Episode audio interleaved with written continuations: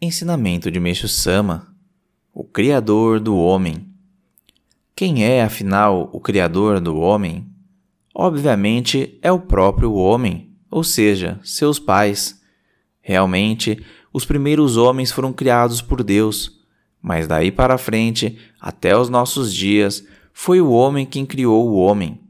Isso significa que ele possui dentro de si a mística força capaz de criar esses preciosos vida e corpo.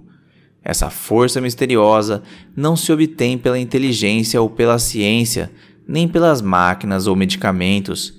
É um atributo natural que cada ser humano recebeu de Deus ao nascer. Ora, se o homem é possuidor de tão maravilhosa força capaz de criar outro homem, não será nenhum mistério ele ter capacidade para curar a sua própria doença. Por esse motivo, o tratamento natural produz resultados razoáveis. Retirado do livro A Verdadeira Saúde Revelada por Deus.